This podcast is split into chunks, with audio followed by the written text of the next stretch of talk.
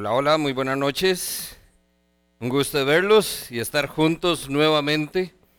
Eh, el día de hoy vamos a comenzar con una preguntita. Quiero eh, tener ahí un poquito de sondeo. Le hago esta pregunta.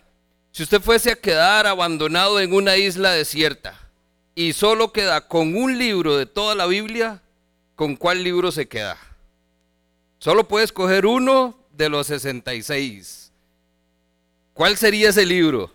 Vea qué difícil sería tener entonces que elegir uno de entre todos los libros de la Biblia. Todos los libros tienen particularidades muy específicas.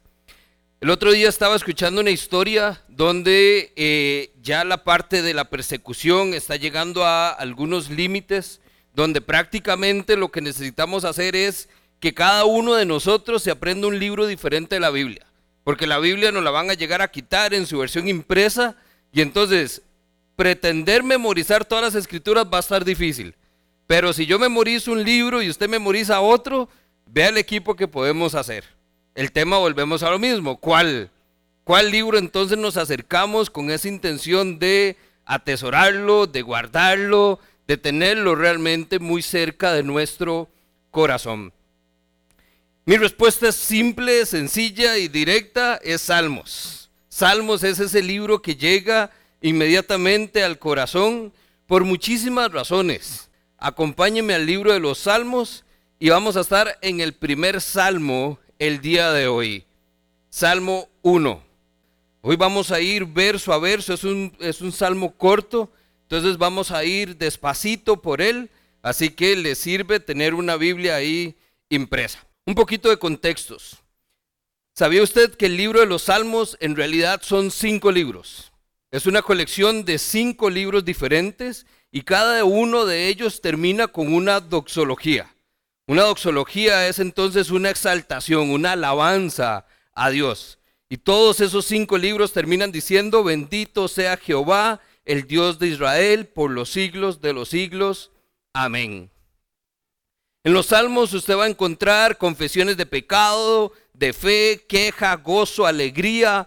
Va a encontrar un pueblo que alaba a Dios y que ruega por misericordia, pero también ruega por justicia y por perdón. Por mucho en realidad, es un libro que entonces clama por sabiduría a Dios. Todos sus autores, que son muchos, claman siempre por una porción de sabiduría. Podríamos decir entonces que este libro contiene prácticamente todas las experiencias emocionales por las cuales usted y yo o pasamos o hemos pasado o nos va a tocar pasar. Y en realidad esto es lo que hace que sea una de las razones por las cuales usted piense en este libro de los salmos. Los devocionales, ¿cuál es el libro por excelencia?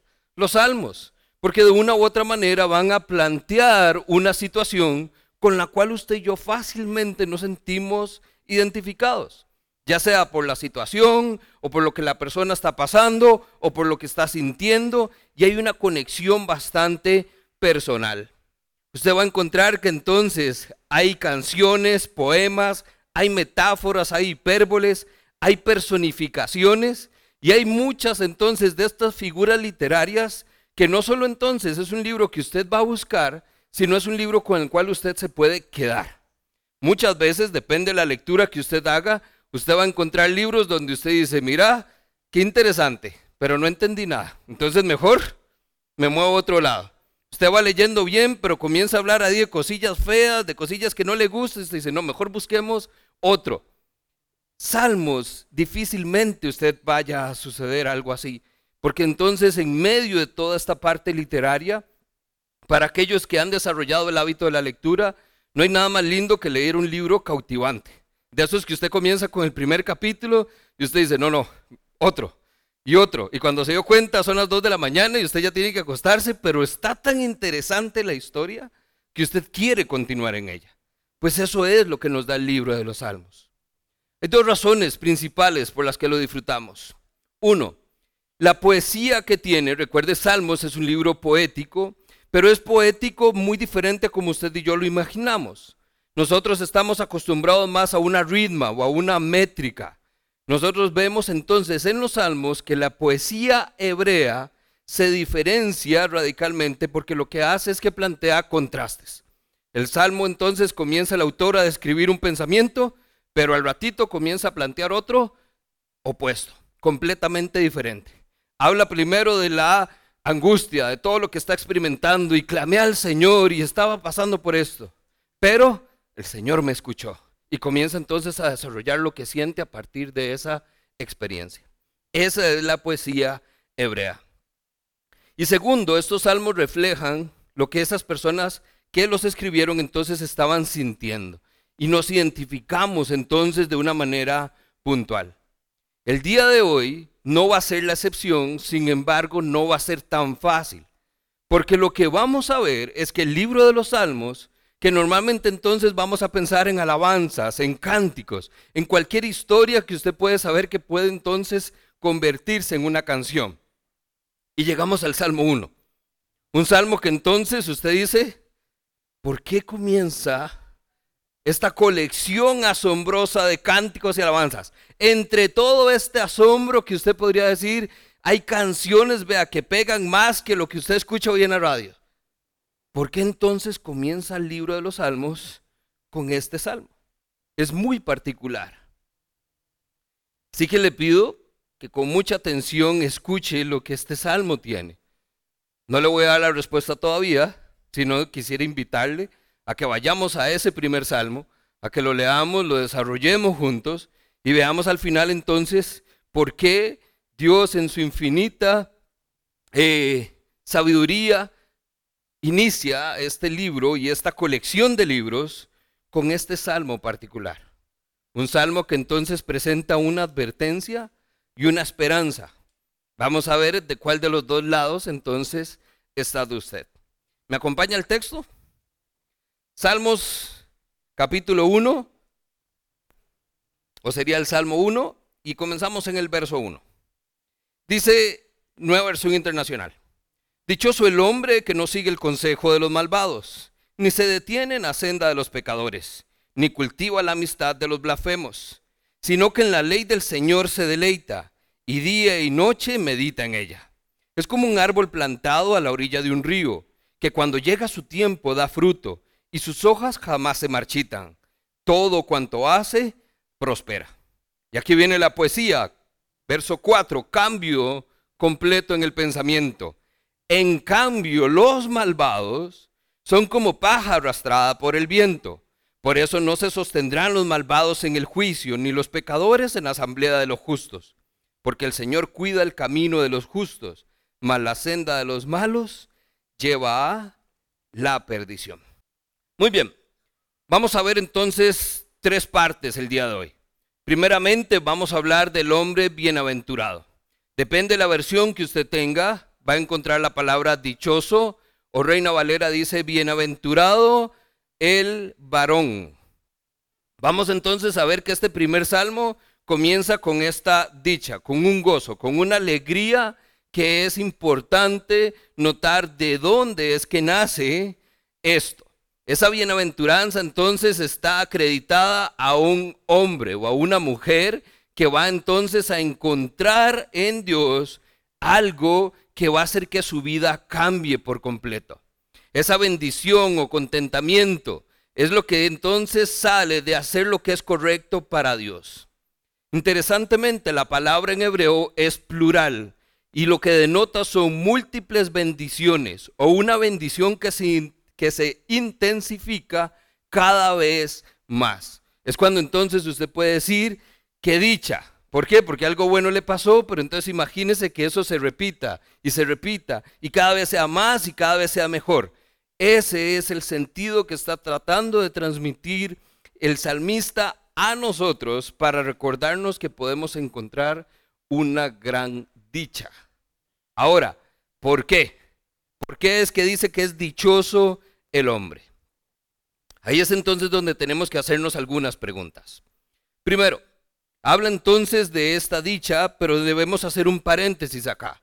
Porque esa felicidad, esa bendición o ese contentamiento, nosotros vamos a ver que no proviene de nuestros esfuerzos y no proviene de tener cosas, que es lo que normalmente está asociado. Nosotros creemos que por tener muchas cosas vamos a ser felices. Y usted ve un montón de gente con un montón de cosas y no son felices. Y usted que no tiene lo que el otro tiene por montón, tampoco es feliz. Entonces, esto definitivamente no tiene que ver con un sentimiento de felicidad.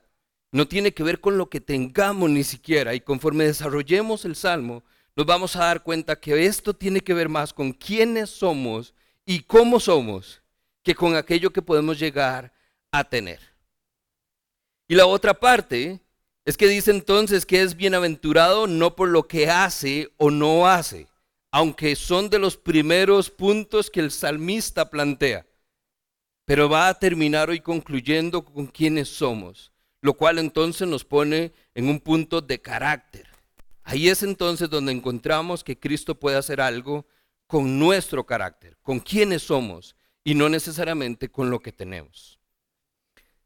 Dice entonces el primer verso, plantea lo que el hombre bienaventurado no hace. Note lo interesante. Dice, dichoso el hombre que no sigue el consejo de los malvados. Número uno, tiene una pequeña lista. Número dos, dice que este hombre tampoco se detiene en la senda de los pecadores. Y número tres, dice que tampoco cultiva la amistad de los blasfemos. Interesantemente, palabras claves. Vea que estamos hablando de malvados, de pecadores y de blasfemos. Otras versiones dice de los escarnecedores, de los burlones. Quiere decir que entonces está asociando esto a un grupo de personas con las cuales usted fácilmente podría decir, yo no me identifico, yo no soy así. El primero de ellos dice que es bienaventurado el que no consigue, perdón, el que no sigue el consejo de los malvados. El justo sabe discernir el consejo que le dan. Y ese es el primer concepto que nosotros vemos. Este hombre se plantea como un hombre bienaventurado, pero más adelante el texto termina diciendo, la senda del justo es el que entonces conoce el Señor. El hombre justo sabe discernir el consejo. Muy distante a lo que usted y yo hacemos, primero porque buscamos el consejo en la persona que menos deberíamos buscarlo, ¿cierto? Usted va primeramente donde sabe que va a encontrar que le digan lo que usted quiere oír. Pero cuando escuchamos un consejo donde entonces nos dicen lo que no queremos oír, usted fácilmente le dice, ¿sabe qué? Yo nada más le estaba contando, no se meta. Y de una vez ponemos una barrera. Pero igual, pareciera que entonces, aunque tiene sentido común que no busquemos un consejo en una mala persona, si usted hace la lista de cuántas veces usted ha metido las patas y ha sido por seguir el consejo de alguien, ¿cómo es esa persona? ¿Qué le dio a esa persona? Un mal consejo. Y usted lo vio como si fuera el mejor consejo. Y usted lo siguió. Entonces aquí no solo, ojo, no solo está hablando de que escucha un mal consejo, porque eso lo hacemos todos. Dice el texto que sigue el consejo del malvado. Es decir, que se va en la cáscara de banano, que sigue el planteamiento que le están haciendo. Muchos de nosotros fallamos en este punto. Ni siquiera consideramos si el consejo que nos dieron viene o no de parte de Dios. Usted contó su situación y lo que le están es dando una perspectiva diferente de lo que usted hace o dice o está pasando. Pero en qué momento usted sacó el ratito para decir, ¿y será que esto que me está diciendo, primeramente, es bueno o malo? Y segundo, si esto realmente viene de parte de Dios. O la persona nada más me está diciendo lo que cree o lo que piensa o lo que haría él o ella en esa situación. A veces ni siquiera es un consejo. A veces es nada más el proceso de esa persona de cómo está viendo los toros desde la barrera. Por eso siempre el consejo es más fácil decirlo que hacerlo. Ellos escuchan entonces consejo o teoría sobre sus problemas, pero nunca logran discernir si éste viene de Dios. Ahora, ojo, nosotros somos los que nos podemos dar el mal consejo. Usted se ve al espejo y muchas veces se pregunta cosas y se da respuestas pésimas. Nuestra propia conciencia, nuestra mente, nuestro corazón, vea, eso nos desvía muchas veces de lo que sabemos que la Biblia dice que debemos hacer o no hacer, de lo que Dios espera de nosotros. Pero ahí vamos, nosotros ponemos esos pensamientos y no solo lo ponemos, es que nos vamos de verdad de bruces. comenzamos a actuar a partir de un mal pensamiento que nosotros mismos pusimos ahí. Y ahí estamos mal. Le hago otra pregunta hoy. ¿A dónde entonces busca usted ese consejo? ¿Quién es esa persona a la cual usted busca para pedir consejo? Le doy dos segundos, aunque muchas veces ese nombre sale a la primera. ¿Cómo se llama esa persona a la que usted busca en ese momento de crisis, en el momento de ansiedad, cuando se presenta el problema? ¿Ya tiene el nombre? Miguel, Manuela, la vecina, el chino de la esquina, el compa del brete. Ya si se puso muy pandereto, usted va a decir, bueno, Dios.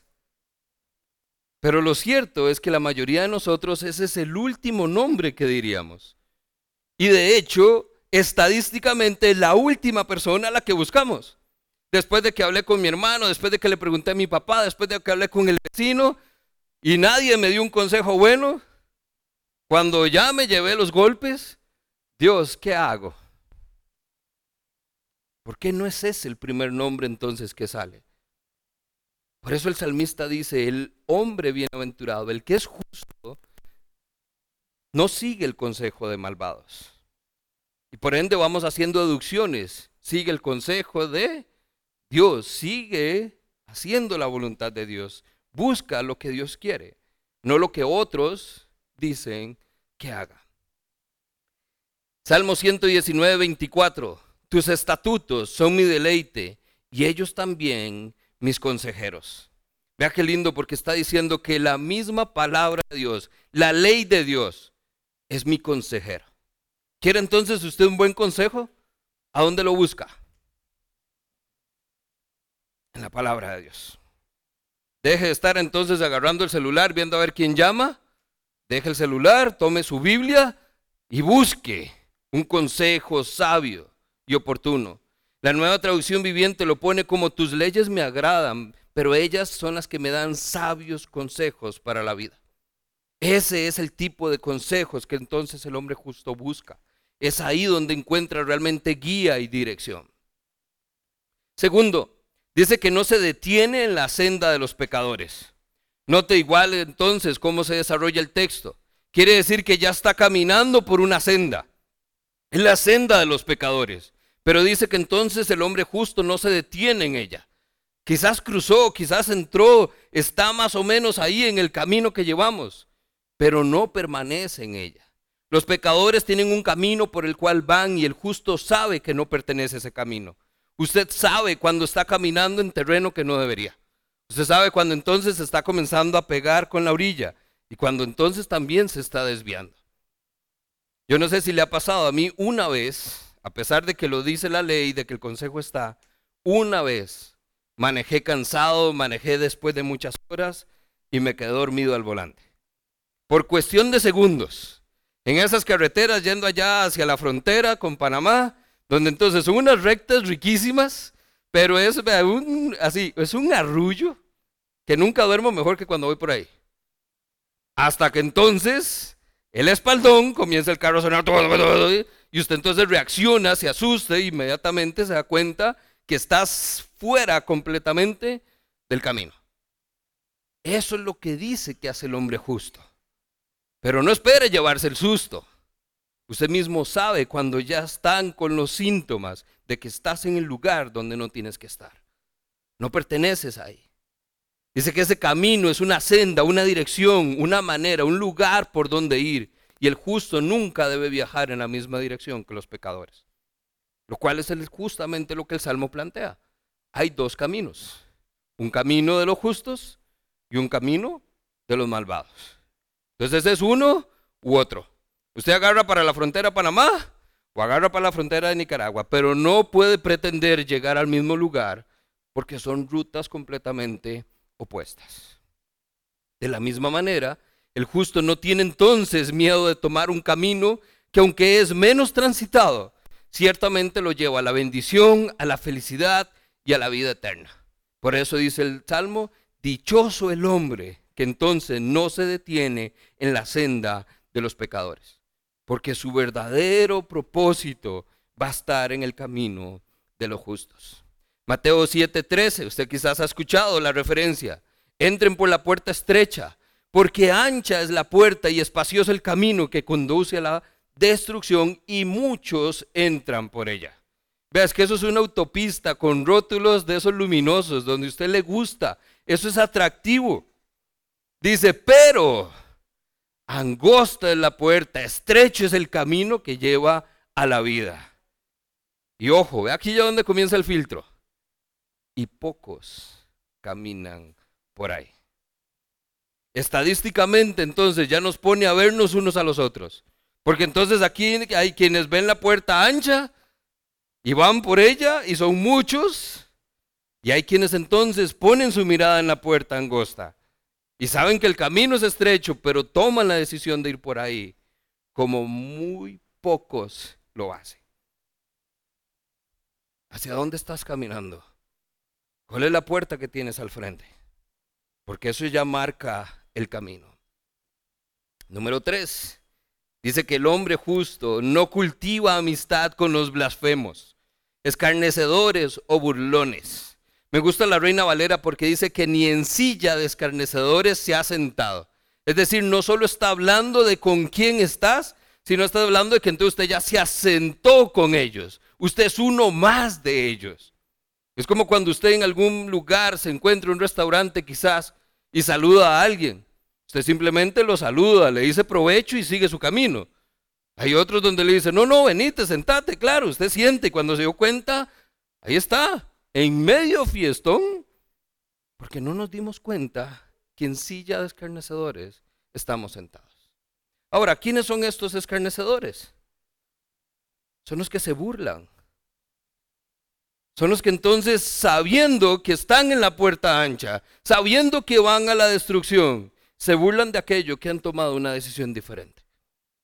Ve aquel, no ve, jugando de muy cristianito. Ahí va a la iglesia toda la semana. Los cuentos que usted escucha y que yo escucho.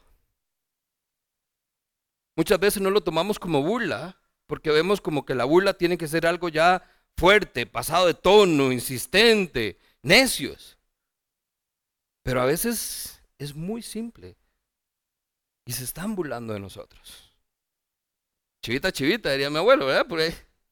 Diga eso cuando esté donde no quiere estar y yo esté donde sí quiero estar. El tema es entonces no solo por dónde estamos caminando, sino hacia dónde vamos. Porque si es medio vaguillo como yo, una silla mal puesta, qué rico sentarse a descansar. El tema es cuánto tiempo, cuánto tiempo estamos ahí sin darnos cuenta que estamos entonces perdidos y extraviados. Hay un camino en el que el hombre justo no andará, una senda en la cual no debe pisar y una silla en la cual no debe sentarse. La reina Valera usa verbos, dice no estuvo, ni anduvo, ni se sentó. Eso me habla a mí de algo progresivo y acumulativo. Vea que la palabra que se usa ahí, o el, el término es ni se detiene en la senda, ni cultiva la amistad. Es decir, usted va armando todo. Estas son cosas que cuando nos dimos cuenta estamos entonces ya en medio de esto. Nosotros entonces estamos llamados hoy a aprender a decir que no, a no tomar el consejo cuando no nos parece que sea sabio o prudente, a no andar por el camino del pecado, no importa cuántas veces nos inviten a él y a no relacionarnos con esas personas que practican el pecado. Que aunque son nuestros amigos, aunque son nuestra familia, vea, la mesa está servida y si usted se sienta, se pierde. No todos tenemos la fuerza para levantarnos y decir, no, gracias, pero no gracias. Otros también ven esto como una progresión del pecado. Todo comienza cuando usted escucha un mal consejo, Luego se acerca a la persona que le dio un mal consejo y comienza a caminar con él mientras lo engaña. Y cuando se da cuenta está sentándose con esa persona, viviendo como él vive y haciendo lo que él o ella hace. De cualquiera de las dos perspectivas, familia, no tenemos nada que hacer ahí. Ojo, es muy puntual. No son recomendaciones. El salmista dice, dichoso el hombre o la mujer que no hace estas cosas. Ahora, viene el contraste. ¿Qué hace entonces el hombre justo? Dos puntos vamos a desarrollar acá. El verso 2 dice, dichoso el hombre que no hace esto, sino que en la ley del Señor se deleita y día de noche medita en ella. El hombre justo se deleita en la palabra y medita en la palabra. ¿De qué estamos hablando? Decía un autor por ahí, no pude pescar bien su nombre, puedes medir tu delicia por la palabra de Dios, por el hambre que tienes por ella. Yo no sé si usted es antojado o no. Yo soy cero antojado. Yo puedo comer lo que me sirvan o si hay arroz y atún, con eso vamos y no hay problema. Mi esposa es muy antojada. No piensen mal, todo bien. Pero es, ¿qué quieres comer? No sé. Pero cuando las opciones se presentan, inmediatamente sale. Entonces a veces vamos a comer, yo pido algo, ella pide algo, pero cuando me ponen a mí el plato, yo veo esos ojos donde miro. ¿Y eso qué es? Qué rico se ve. Usted desarrolla entonces un antojo o un hambre por ciertas cosas. Hay cosas que usted dice que rico comer y hay otras cosas que usted no le apetecen. Y hay otras que usted vea donde lo piensa, donde se lo imagina, donde se lo saborea, se nos caen las babas. ¿Por qué? Porque hay un antojo, un deseo por ella.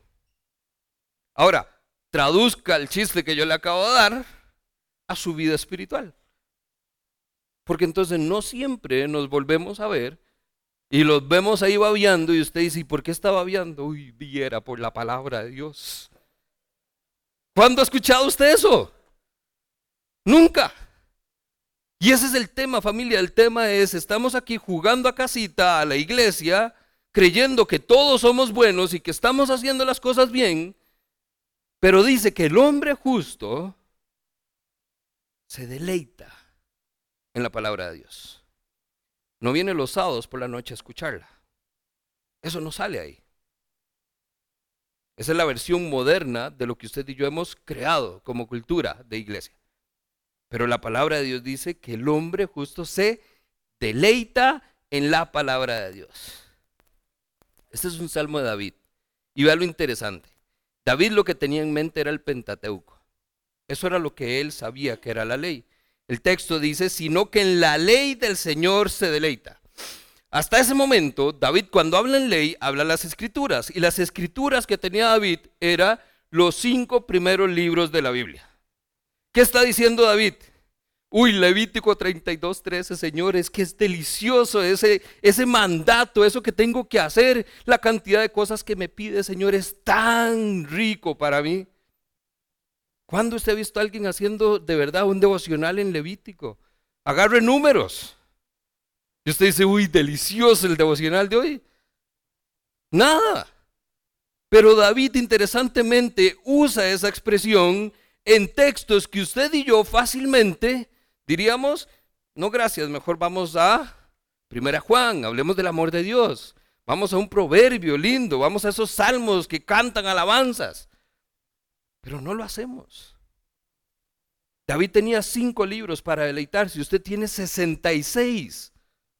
Y le pasa entonces como cuando vamos a comer comida china, 88 elementos en el menú y usted pide los mismos dos. Depende del lugar, 38, 45, y ahí va. Familia, no podemos quedarnos en, en los mismos pasajes o en las mismas porciones de los textos que naturalmente nos gustan porque nos hacen sentir bien. Necesitamos ir a textos como estos, donde de verdad nos confronta y nos pone en un momento donde tenemos que decir, ok, hay algo que hacer, hay algo que cambiar. Lo que estoy escuchando no me hace sentir bien. ¿Por qué? ¿Qué hay en mí que reacciona negativamente ante la palabra de Dios? Son síntomas de verdad, riámonos para no llorar, pero usted sabe a qué me refiero. Todos lo hemos experimentado. Salmos 19:10. Las leyes del Señor son verdaderas, son más deseables que el oro, incluso que el oro más puro. Son más dulces que la miel, incluso de la miel que gotea del panal. Estamos hablando de lo más valioso, de lo más valioso, de lo más dulce, de todo lo dulce. Y dice, y eso no se compara con el deleite que encontramos en las escrituras. Postre favorito. Usted dice, uy, el tiramisú, el cheesecake, el tres leches, queque de chocolate con relleno de chocolate bañado en chocolate. Y póngale unos trocitos de chocolate también. De nuevo, cuando escuchó a alguien, ¿qué es lo más dulce? ¿Qué es lo que a usted le gusta? La palabra de Dios, esos diez mandamientos que me saben a gloria.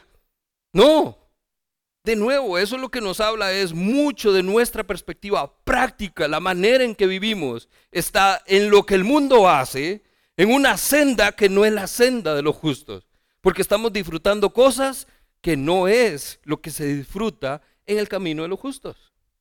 Yo sé que el menú de este lado es más atractivo, es más rico, es más variado. El menú de acá es más específico. 40 años comiendo maná, un solo pancito, día y noche. Pero bueno, eso es lo que el Señor da. Y si eso es lo que el Señor da, es porque es lo que usted necesita. Necesita.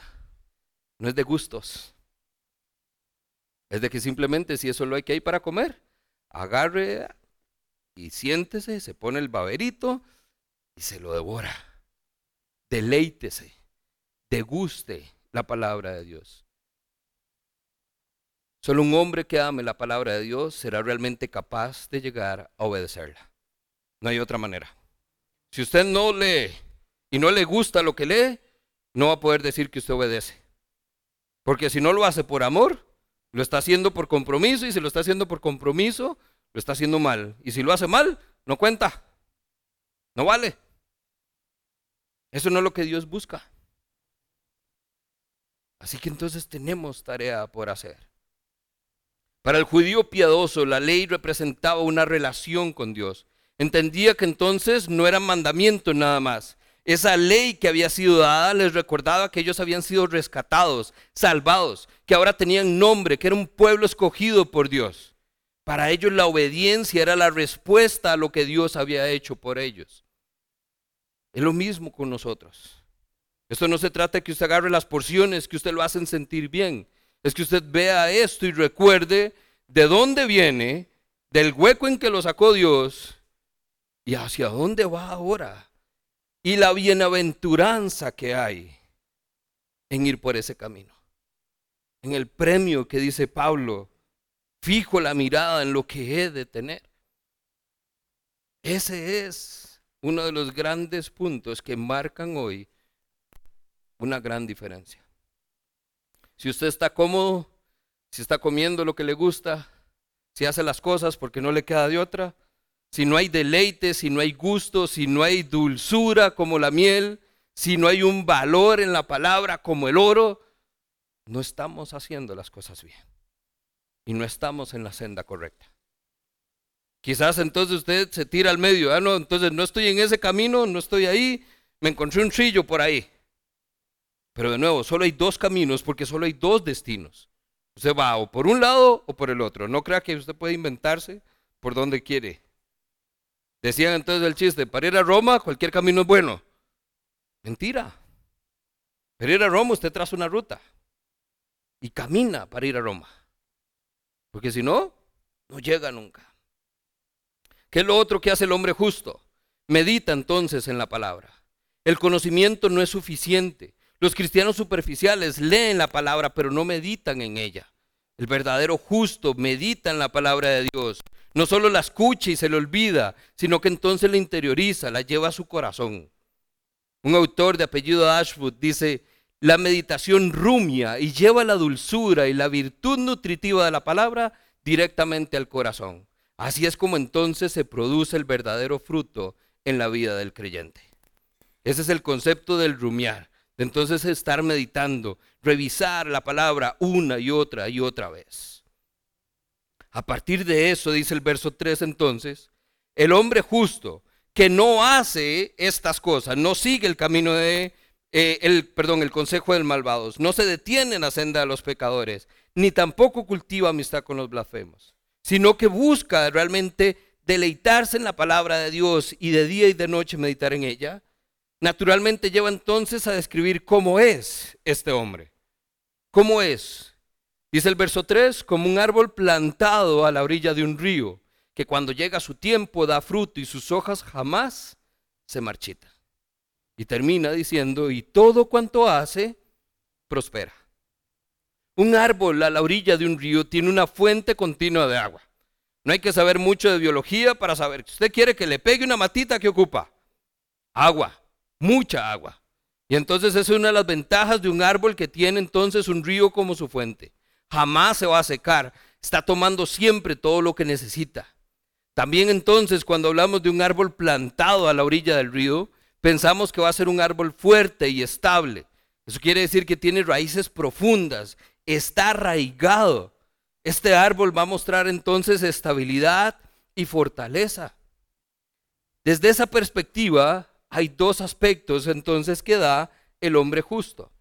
Dice que el hombre que camina en la senda de justicia va a ser entonces un hombre que da fruto, número uno, y un hombre que prospera. Número dos. El fruto es la evidencia de una vida espiritual. Esto no se fabrica. Esto es algo que simplemente sale naturalmente de un árbol que está bien plantado a la orilla de un río. ¿Cuándo ha visto usted un árbol comerse su fruto? Absurdo. ¿Quiénes disfrutan del fruto? Otros. Otros son los que saben si usted está dando fruto o no. Lindo es ir a una finca, de esas que tiene palo de todo. Naranja, naranjilla, limón, limón mesino, limón mandarina. ¿Qué más? Guayabas, manzanas de agua. Así era la finca de mi abuelo hace muchos, muchos años. Se podía escoger que... Imagínese entonces si todos los días nosotros viniéramos a la iglesia y usted ve esa cantidad de fruto por todo lado. Esos son los dones. Para eso fueron dados. El propósito es poder bendecir a otros con lo que Dios me ha dado a mí.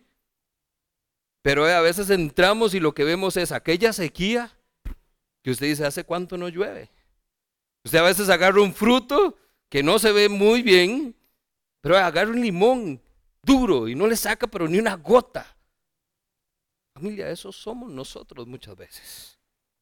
Porque no tenemos nada para dar. No estamos arraigados, no estamos recibiendo esa, esa sabia que viene de parte del Espíritu Santo. No estamos permaneciendo, dice la palabra, Juan 15. Tantas cosas que podemos hacer. Ya el tiempo me gana. Un árbol plantado quiere decir que alguien lo puso, no apareció por arte de magia. Si alguien plantó un árbol, quiere decir que hay alguien que lo está cuidando. Y lo está cuidando porque es su dueño.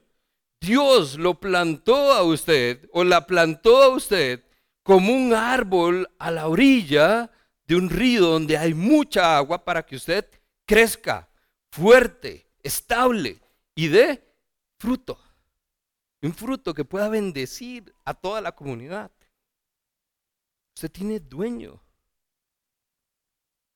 Dueño, alguien le cuida. Mateo 15, 13. Jesús dice, toda planta que mi Padre Celestial no ha plantado será arrancada de raíz. No así entonces con las que sí plantó Dios. Quiere decir que entonces hay árboles que Dios plantó y hay árboles que entonces si Él no plantó serán arrancados. Y de raíz. Vea, ese es el mozote. Esa es la mala hierba. Eso es lo que usted quita para que su jardín se vea bonito, se vea bien. Eso es lo que hace Dios. Entonces, si usted no está como un árbol plantado a la orilla de un río, ojo, porque si no estás dando fruto, serás arrancada. Ese árbol su hoja no cae. Hojas muertas y marchitas son signos de muerte y sequedad. El justo no es así. El justo tiene hojas verdes y vivas. Eso es entonces el que podemos ver como señal de que las cosas están bien. y no se sienta señalado, no voy a ser yo quien lo juzgue. Dios juzga nuestro corazón, pero llegue usted a verse al espejo. No hay mucho que podamos hacer. Es la realidad cuando nos confronta. Usted o está verde, fuerte, robusto, o está seco y marchito. Cero atractivo.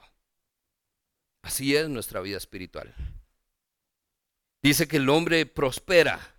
Importante aquí entonces definir el término de prosperidad, porque ciertamente el pasaje no se refiere a una prosperidad económica.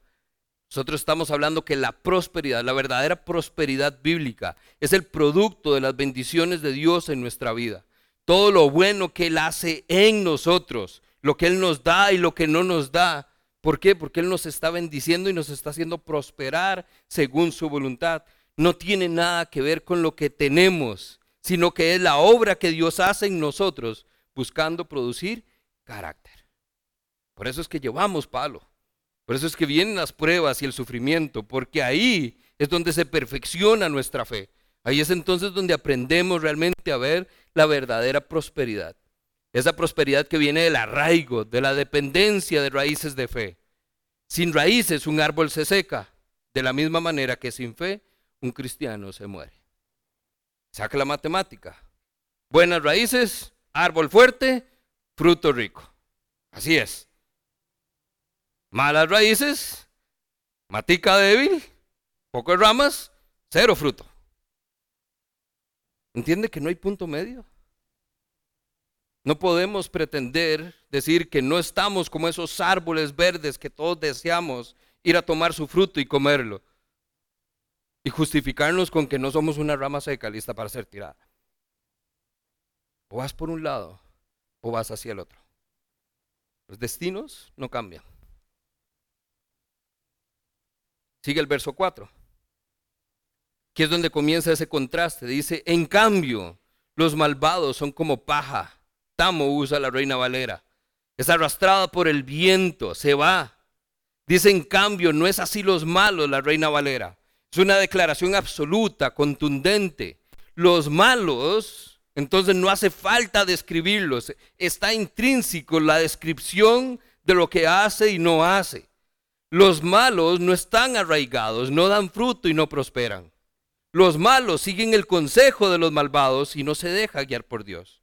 Los malos son los pecadores, los que se pierden en el camino y terminan en perdición. Note que entonces no es alguien más quien lo llama así. En las escrituras nosotros vemos cómo Dios mismo es quien llama a estos hombres o a estas personas malos, malvados, necios o impíos. Palabras fuertes que pareciera que no nos asustan, porque bajo la lupa de nuestra propia moralidad no somos tan malos.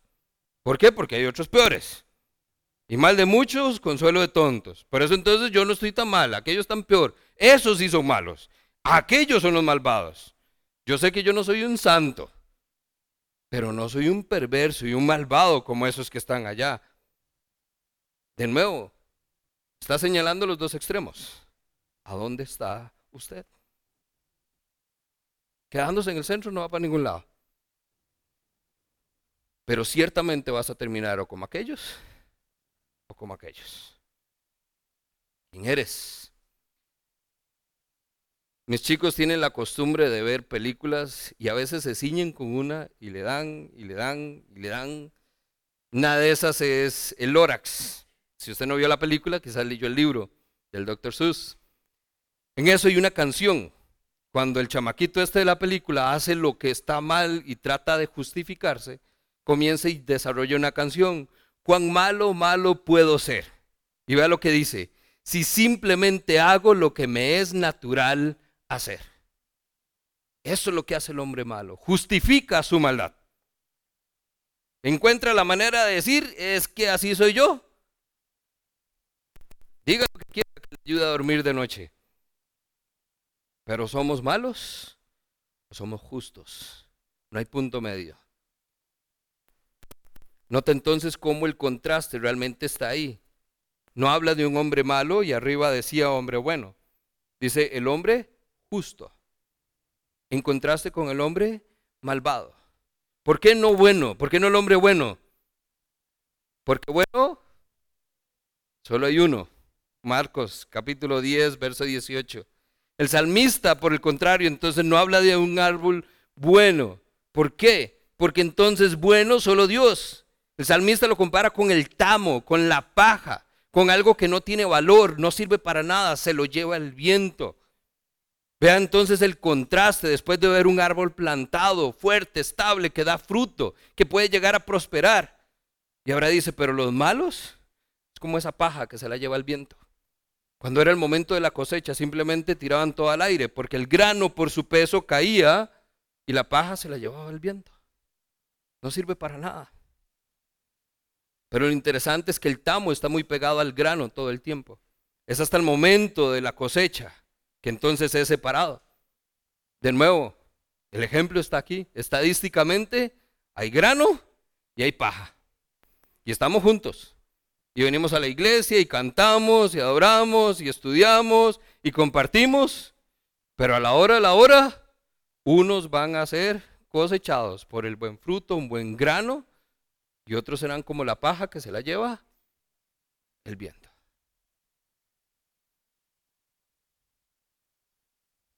Y ahí no se puso tan bonito, ¿verdad? Familia, dos caminos, dos destinos.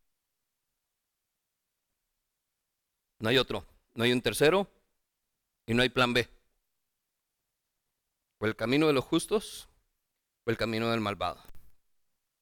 Termina el salmo diciendo, por eso no se sostendrán los malvados en el juicio, ni los pecadores en la asamblea de los justos. Porque el Señor cuida el camino de los justos, mas la senda de los malos lleva a perdición.